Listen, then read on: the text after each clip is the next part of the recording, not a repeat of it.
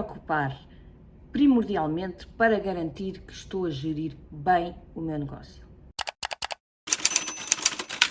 Olá, o meu nome é Mariana Arga Lima, eu sou coach empresarial e há vários anos que acompanho empresários na aceleração dos resultados das suas empresas. Preocupo-me essencialmente uh, em ter empresários felizes e para isso temos sempre duas componentes. Por um lado, a componente do crescimento do negócio, portanto, em que é muito relevante pensarmos como é que fazemos crescer o negócio, e por outro lado, aqui a componente mais pessoal eh, de pensar como é que conseguimos ter este crescimento, mas ter também uma vida plena, uma vida uh, cheia de, ehm, de coisas boas, não só a nível profissional, mas também a nível pessoal. Eu acredito profundamente que para as empresas crescerem temos que ter empresários felizes e para ter empresários felizes eles têm que estar uh, plenamente satisfeitos uh, e este, uh, esta felicidade plena é aquilo que vai garantir o foco e a concentração para levar o negócio muito mais além. Então, no outro dia, uma, uma empresária com que tenho um relacionamento próximo perguntava-me, Mariana, mas afinal, o que é que uh, eu tenho que fazer para garantir que estou a controlar bem o meu negócio e que consigo levar o meu negócio para o próximo patamar? E eu disse-lhe, uh, são apenas três coisas. E aqui apenas, obviamente, que está entre aspas, porque são uh, três coisas muito importantes. Então, três coisas estratégia, planeamento e controle. Eu acho que se uh, colocarmos em prática estas três coisas, uh, estamos garantidamente no bom caminho para um, ter um negócio uh, sustentável, próspero e um, pronto para o próximo patamar. Claro que depois temos que acrescentar aqui de uma forma muito transversal as pessoas, não é? Eh, porque vamos precisar de pessoas, porque vamos precisar de ter aqui a liderança das pessoas. Mas uh, esta é transversal a tudo, às outras três, não é? porque um, a estratégia só faz sentido uh, se uh, tiver pessoas, o planeamento faz muito sentido para também ajudar as pessoas e o controle faz ainda mais sentido para eu poder delegar e manter aqui o controle daquilo que vai acontecendo. Mas esquecendo, não porque é uh, irrelevante, mas porque não é o tema daquilo que eu quero falar hoje, então, três pontos: estratégia, planeamento e controle. Então, primeiro ponto: estratégia. O que é isto uh, da estratégia? É muito importante é? eu conseguir uh, definir claramente a estratégia da minha empresa. Um, obviamente que antes disto tudo, é suposto eu já ter o destino traçado, portanto, a minha visão, a minha missão, os meus pontos de cultura, mas isso uh, é uma coisa que, à partida, uh, se faz uma vez e fica feito, embora tenhamos que o reviver todos os dias para que faça parte do, do ADN da empresa, mas uh, é um trabalho que. Um, ehm, que está feito e que apenas o temos que viver de forma intensa. Mas depois temos então esta questão da estratégia. Esta estratégia é, no fundo, uh, partida em uh, três coisas. A primeira, ou em quatro até. a primeira, muito importante, é nós pensarmos aqui no portfólio da empresa. Um, muitas empresas uh, crescem produtos como cogumelos, porque o cliente pediu mais uma coisinha, então vou ter aqui mais uma coisinha, e outro cliente apareceu e pediu mais outra, mais outra, mais outra, mais outra, mais outra, mais outra, e às tantas, uh, a minha empresa é uh, um monte de coisas sem qualquer cola, sem qualquer sentido e isto é um primeiro exercício que vocês devem fazer. Não quer dizer que não tenham esses produtos, que são produtos uh, secundários, mas têm que pensar é quais são os vossos produtos core. O que é que vocês têm realmente uh, na empresa que vos define, que é Uh, o vosso produto, ou os vossos produtos, não tem que ser apenas um, mas um, porque isto vem, obviamente, também muito associado ao vosso nicho. Vocês têm que pensar quem é o vosso nicho, quem são os vossos clientes, como é que eles se caracterizam, uh, onde é que estão, o que é que, o que é que eles gostam, o que é que eles valorizam, idade, enfim, caracterizar muito bem o vosso cliente e depois perceber, ok, uh, para este nicho, quais são os produtos uh, que eu vou comunicar. Porque vocês podem ter outros produtos, mas não podem comunicar todos ao mesmo tempo. Uh, eu dou-vos um exemplo. Eu, em, há muitos, muitos anos atrás, tive uh, uma lavandaria e engomadoria. A lavandaria e engomadoria também fazia uh, serviços de um, arranjos, mas nós não comunicávamos. Comunicávamos lavandaria e engomadoria. Havia sempre gente, não fazíamos internamente, tínhamos uma costureira que trabalhava connosco, mas quando alguém nos pedia, a Mariana tem aqui, faz-me aqui uma bainha, faço sim senhora. Ah, mas era acessório. Ah, tínhamos serviços de cerezideira, que, que era é uma coisa muito específica, ah, mas também não comunicávamos. Quando havia alguém que pedia, nós dizíamos, fazemos, sim senhores. Chegámos até a uma senhora que era nossa cliente e já era velhota e que me pediu, Mariana, tem aqui um par de sapatos que queria trocar as solas, vocês conseguem me tratar disso? E eu, claro que sim, peguei nos sapatos, fui ao sapateiro, uh, e trouxe os sapatos à senhora. Ou seja, não eram serviços que nós uh, fizéssemos, mas uh, sabendo que queríamos ter os nossos clientes em, em plenamente satisfeitos, fazíamos aqui algumas coisas até um bocadinho fora do nosso, do nosso âmbito. Obviamente que este do sapateiro foi uma exceção, mas um, a, a, costureira fazíamos muitas vezes e as pessoas até já nos conheciam porque fazíamos aquele trabalho. Mas na nossa comunicação, a nossa comunicação foi sempre um, lavandaria e engomadoria. Um, e isto acho que é uma coisa crítica, é vocês perceberem quem é o vosso nicho e quais são os produtos core da vossa empresa. Porque isto em termos de comunicação vai-vos facilitar muito. Não se esqueçam que nunca foi tão fácil falar com muita gente, mas nunca foi tão difícil ser ouvido por uma pessoa.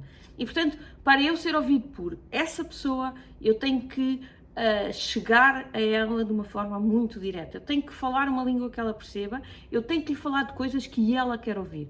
Se eu falar do mundo inteiro e que faço tudo e mais um par de botas, então ela vai fugir, ela vai desligar e não me vai querer ouvir. Portanto, é muito importante que, uh, em termos de estratégia, que vocês pensem nestes dois pontos e que andam de mãos dadas, não é? Que é o nicho e o portfólio que vocês definem para este nicho. Depois, têm que conhecer a vossa concorrência. Não é preciso ser, ser obcecado pela concorrência, não é preciso uh, fazer tudo o que a concorrência faz mas é preciso conhecer até para uh, nós conseguirmos efetivamente perceber aquilo que temos que melhorar e aquilo uh, uh, em que não vamos apostar. O, o, o, corolário desta estratégia é a nossa proposta única de valor, que no fundo é pegar no nosso produto, pegar no nosso nicho, perceber o que é que eles valorizam, pegar na nossa concorrência e perceber o que é que nós temos de diferente da concorrência que o nosso nicho realmente valoriza. E é aqui que toda a nossa comunicação tem que incidir. Se nós temos um nicho, um, um, um nicho de mercado que gosta uh, do amarelo e o nosso uh, concorrente uh, ou, ou outro, se nós definimos o nosso nicho de mercado como as pessoas que gostam do amarelo e o nosso concorrente é azul e trabalha também com os azuis, é aqui que nós temos que uh, fazer a nossa força. É dizer, nós somos o amarelo. Todas as pessoas que gostam do amarelo podem vir trabalhar, devem vir trabalhar connosco, porque o nosso produto é dedicado só para o amarelo. Enquanto não, obviamente não, não comparando de forma direta, mas sabemos nós que o da concorrência trabalha com o azul, um, em que é muito forte e, que, e trabalha com o amarelo, mas que não é tão direcionado, então nós temos que fazer disto a nossa comunicação, a nossa proposta única de valor. Temos que sair do sítio onde os outros todos estão para tornar o nosso produto diferenciado. E para isso temos, obviamente, que conseguir conhecer a concorrência para perceber onde é que eles estão e onde é que eu me diferencio. Nunca se esqueçam é de uma coisa, eu tenho que me diferenciar em alguma coisa que os meus clientes realmente valorizam. Porque se eu me diferenciar numa coisa que os meus clientes não valorizam, estou a perder o meu tempo. É? Se eu disser que sou uh, especialista no amarelo, mas o meu nicho de mercado não quer saber do amarelo, então uh, o meu produto não vai ter aqui o match perfeito para fazer a venda. Um, uma das perguntas que me fazem muitas vezes é, oh, Mariana, mas quando eu estou a fazer uma proposta única de valor uh, tão específica, eu estou a deixar de fora o resto do mercado. É verdade, mas eu estou a chegar a um mercado de uma forma uh, muito mais um, direta. E é preferível eu ter uma pequena fatia do mercado e ela ser toda minha, do que eu estar no, um, no, no mercado completo e andar aqui à luta com todos. Porquê? Porque esta luta vai acabar por uma coisa, que é por preço. Se eu não conseguir diferenciar dos outros, se eu tiver um produto uh, totalmente indiferenciado e uh, a querer abranger toda a gente, eu vou ser igual aos outros. E depois a única forma de eu me diferenciar é pelo preço. E a luta pelo preço é uma, é uma luta de, de, destrutiva para todo o mercado. É? Porque eu deixo, ele deixa, eu deixo, eu deixo, eu deixo, eu deixo, e às tantas já uh, lá se vai a minha margem e um, acaba por, uh, por ser destrutivo para todo o mercado. Portanto, encontrar de uh, aqui estratégia, nicho, portfólio, nicho, um, concorrência e proposta única de valor. Isto é crítico que um empresário tenha isto muito presente e que faça este, este exercício todos os trimestres. Todos os trimestres eu devo uh, reavaliar esta minha, este, este meu posicionamento e o posicionamento da minha concorrência. Não basta olhar para isto uma vez e achar que eu já sei tudo. Não. Os movimentos, cada vez mais, o mercado muda muito rapidamente e eu tenho que estar muito atenta, porque aparece um novo concorrente, porque os meus clientes uh, mudam também as suas necessidades e, portanto, eu tenho que estar muito atento. Uh, façam esta análise e complementem com, uma, com a velhinha SWOT que vos ajuda a tirar aqui alguns uh, pontos relevantes. O segundo ponto que eu falei, portanto, estratégia. Segundo ponto, planeamento. O planeamento ajuda a que vocês estejam realmente orientados durante uh, todo o período. Deve-se fazer um planeamento anual, deve-se fazer um planeamento trimestral, deve-se fazer um planeamento semanal e deve-se fazer um planeamento diário. São planeamentos diferentes, mas devemos manter sempre, uh, sem exceção, uh, este, este hábito de planeamento. É? Anualmente devemos traçar os objetivos do ano uh, e, e, e, estabelecer quais são os grandes projetos que eu quero desenvolver durante o ano, ainda de um ponto de vista mais macro.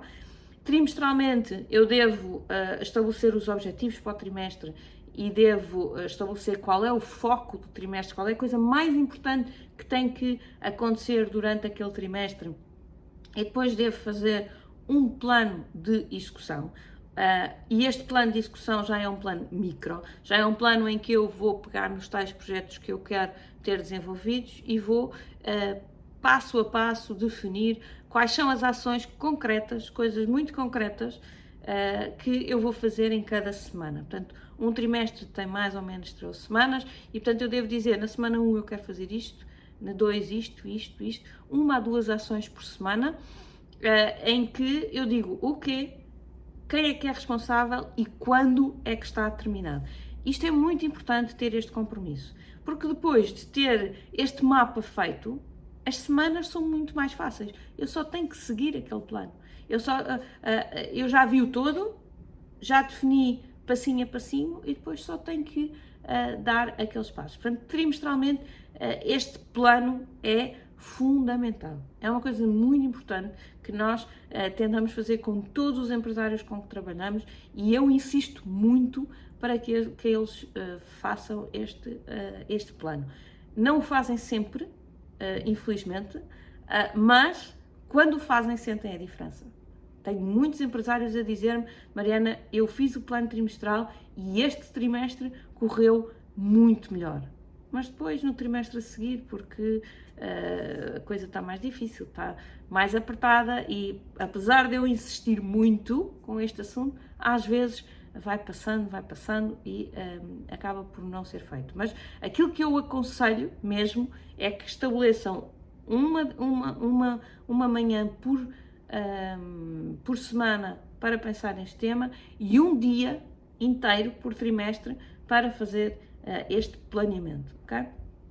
Como eu disse, depois temos a semana em que é muito importante que vocês não é preciso, se calhar, uma manhã para fazer o planeamento, é preciso fazer uma manhã para pensar o negócio, mas parte uh, desse, dessa manhã deve ser feito neste planeamento uh, semanal. E o que é este planeamento semanal? uh, no fundo, é pegar naquilo que é a vossa agenda por defeito, que já deve, ter, deve estar feita anteriormente, que é pensar nos blocos de tempo que vocês têm durante a semana e um, planear a semana seguinte, não é? Ou seja, uh, ok, tenho aqui o bloco de marketing, tenho aqui o bloco de finanças, tenho aqui o bloco comercial, tenho aqui o bloco do marketing, tenho, enfim, os blocos que vocês têm têm na vossa agenda conforme uh, as vossas prioridades e conforme as vossas as funções que vocês ainda desempenham na vossa empresa, uh, mas depois é colocar lá as coisas.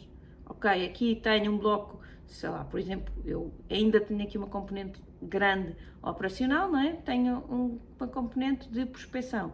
Então tenho uh, algumas, alguns blocos na minha agenda que são para reuniões de prospecção, então ponho lá quem são os clientes com que eu vou reunir naquelas semanas. Tenho, obviamente, as reuniões uh, todas com os clientes e vou pondo uh, esses blocos que já estão fechados um, na agenda. E depois os outros blocos, que são mais móveis, é? vou dizer, ok, no plano, no, no bloco de marketing, esta semana tenho que tratar disto e disto, que são, no fundo, aquelas ações que eu planeei no, no plano trimestral, vou colocá-las na semana.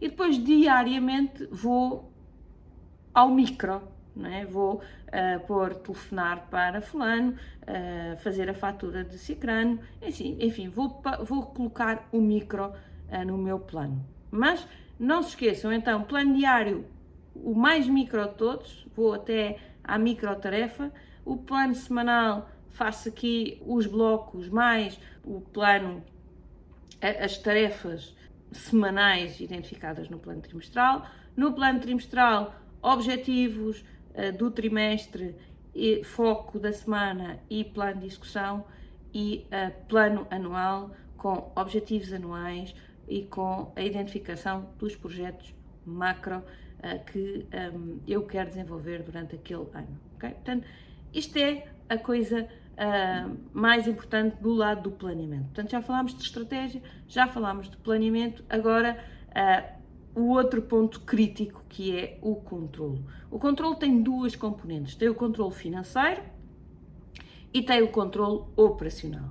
O controle financeiro uh, é aquilo que vocês recebem mensalmente do vosso contabilista, a demonstração de resultados, o balanço e a demonstração de fluxos de caixa.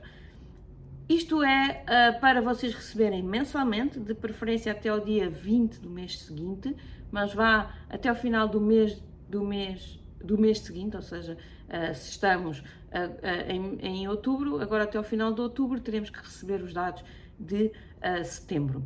E é para olhar com olhos de ver. Há várias coisas que nós temos que olhar, nomeadamente a faturação, mas essa vocês conseguem provavelmente através dos vossos sistemas até acompanhar semanalmente, mas a faturação e depois todos os custos e uh, uh, as várias rubricas, não é? Perceber como é que foi o custo da mercadoria vendida, matéria consumida, ou seja, se for aqui um, um, uma, uma, indústria de, de física, não é? de, de, de produto perceber como é que estão as vossas margens brutas, como é que, uh, como é que vocês estão a conseguir uh, trabalhar com, com, o cliente.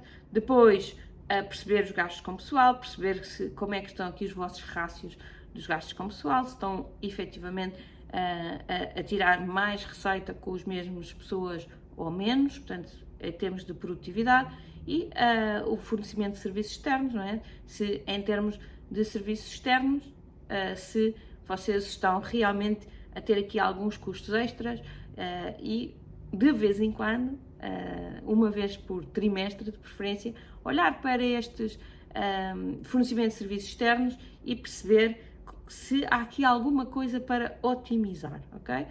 De vez em quando convém olhar para os seguros, para as telecomunicações, agora para a eletricidade, para alguns serviços que um, efetivamente podem ser renegociados com alguma frequência e que podem significar algumas poupanças.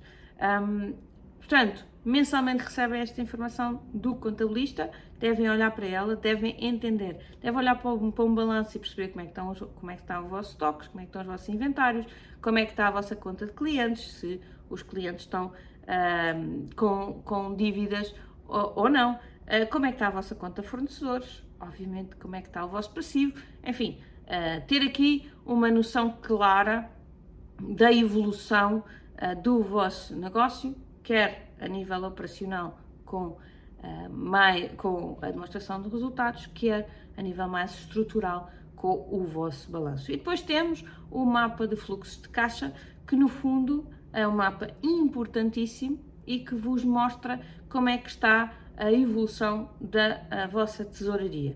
Não só do ponto de vista da conta bancária, não é? Se a conta bancária está efetivamente a aumentar ou a diminuir, que é uma informação relevante, mas que bastaria vocês olharem para a conta bancária, mas também uma informação muito interessante de um, como é que uh, este, este, uh, uh, este dinheiro que entra e que sai de que natureza é que é? Porque há três naturezas de dinheiro, não é? Há o dinheiro operacional, o dinheiro de investimento e o dinheiro de financiamento. É? Se vocês pedirem dinheiro ao banco, a vossa conta bancária fica recheada, mas isso não é um bom sinal. Se vocês venderem um ativo, a vossa a conta bancária também fica cheia de dinheiro, mas isso pode não ser um bom sinal, ou, ou, ou, ou pode ser só apenas uma escolha. Mas de qualquer forma, aqui o que uh, vos importa, ou o que é mais relevante é efetivamente aqui uh, o operacional, não é? os, os vossos movimentos uh, de entrada e saída de capital operacionais, porque é aqui que vocês veem se o vosso negócio está a, gerir, a gerar dinheiro ou está a consumir dinheiro, não é? Portanto, um, convém ter este mapa para perceber se do ponto de vista operacional vocês estão positivos e estão a gerar o, uh, o, o valor que vocês quereriam uh, ou que é vosso objetivo gerar. Portanto, um, estes três mapas são muito importantes para olhar mensalmente. E depois temos, obviamente, também os indicadores operacionais. Uh, os, os financeiros, do ponto de vista da faturação, podem ser e devem ser analisados todas as semanas e, adicionalmente, o operacional. O operacional não há aqui um indicador que eu diga é este ou é aquele. Um, há vários, dependendo também do estágio em que está a vossa empresa, dependendo do foco em que uh, vocês estão naquele momento, os indicadores operacionais podem ser alterados. Eu, como vocês sabem, eu trabalho com empresários uh, há muito tempo, tenho, tenho, tenho empresários com quem trabalho há mais de 4 anos e já fomos analisando vários indicadores operacionais, porque depende do estágio de evolução. Se eu estou num momento em que a área comercial é crítica, então vou esmiuçar os dados da área comercial. Vou perceber exatamente quantos contactos é que estão a fazer, quantas reuniões é que estão a fazer, quantas propostas é que estão a fazer, quantos follow-ups é que estão a fazer, quantos fechos é que estão a fazer, em termos de quantidade, em termos de valor. Portanto, caso seja uh, a área comercial que para mim é crítica, então eu vou esmiuçar aqueles dados. Uh, posso estar noutra fase em que a área comercial já não é tão relevante e então se calhar já só vejo contactos, uh, propostas e, e fechos, por exemplo, uh, mas em que o mais relevante é uma área operacional, porque estou a ter problemas com a operação. Então, Uh, se assim for, não é? já vou ter que ter aqui dados conforme a operação, mas dados operacionais relativos à operação, sei lá, quantidade de pessoas, quantidade de peças produzidas, uh, tempo médio de, de, de, produção, erros na produção, uh, enfim, posso ter aqui vários indicadores e nunca esquecer que convém ter indicadores de quantidade e de qualidade, é? Porque uh, eu posso fazer muito e fazer mal, ou posso fazer muito bem e fazer pouco. E portanto, o equilíbrio entre estas duas coisas é crítico em qualquer área. Portanto, isto não é, não é exclusivo da. Um, da área operacional, da, da área de produção, em qualquer um, área eu tenho que ter sempre objetivos, uh, indicadores de quantidade e de qualidade. É crítico para fazer um controle mais eficiente que eu tenha também para todos estes indicadores um valor objetivo. É? Eu tenho que o meu colaborador, para perceber se está a fazer bem ou se está a fazer mal, ele tem que se comparar com alguma coisa. É? é? como, é como aquela máxima do ah, é caro. É caro comparado com o quê?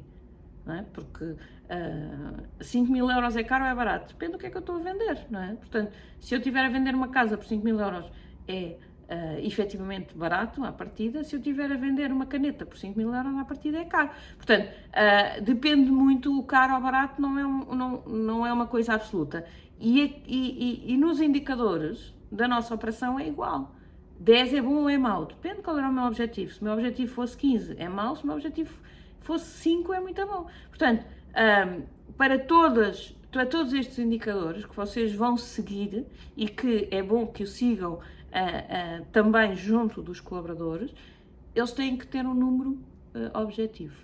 Não fiquem para estes objetivos todos, não olhem só para o ano anterior. Aliás, na minha opinião, esqueçam o ano anterior. Quando fizemos os objetivos, obviamente que uh, uh, olhamos sempre ao ano anterior para traçar os objetivos para este ano.